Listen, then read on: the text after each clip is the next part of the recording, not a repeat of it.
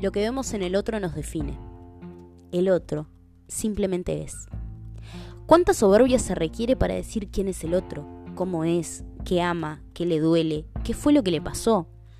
¿Con qué facilidad se puede pasar por un tamiz reducido y oxidado las creencias que tenemos sobre el otro? Qué equivocados estamos cuando caemos en eso. Hay un mundo en cada persona que no vamos a recorrer jamás, ni ver en fotos o en un documental. La única manera de hacerlo es en nuestra mente.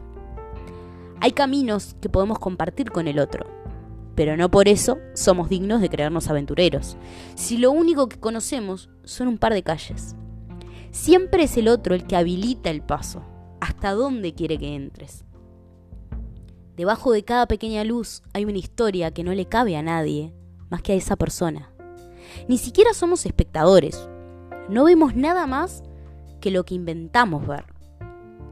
Cada persona es un libro completo, pero sin final. Y uno anda por la vida leyendo entre líneas y creyéndose culto. Debajo de cada pequeño detalle hay un universo completo, un mundo cargado de historias que a su vez fueron compartidas con otras historias que son otros mundos. Y nosotros somos una partecita de todo eso.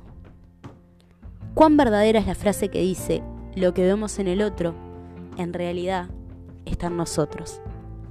Si nos cayera la ficha de cuán insignificantes somos como lectores de vidas ajenas y cuán importantes como espectadores de nosotros mismos, quizá aprenderíamos a disfrutar del silencio, del hermoso y cálido silencio, de no suponer, fantasear, presionar y de escuchar finalmente esa canción que nos suena en el corazón para guiarnos por un camino que sea nuestro.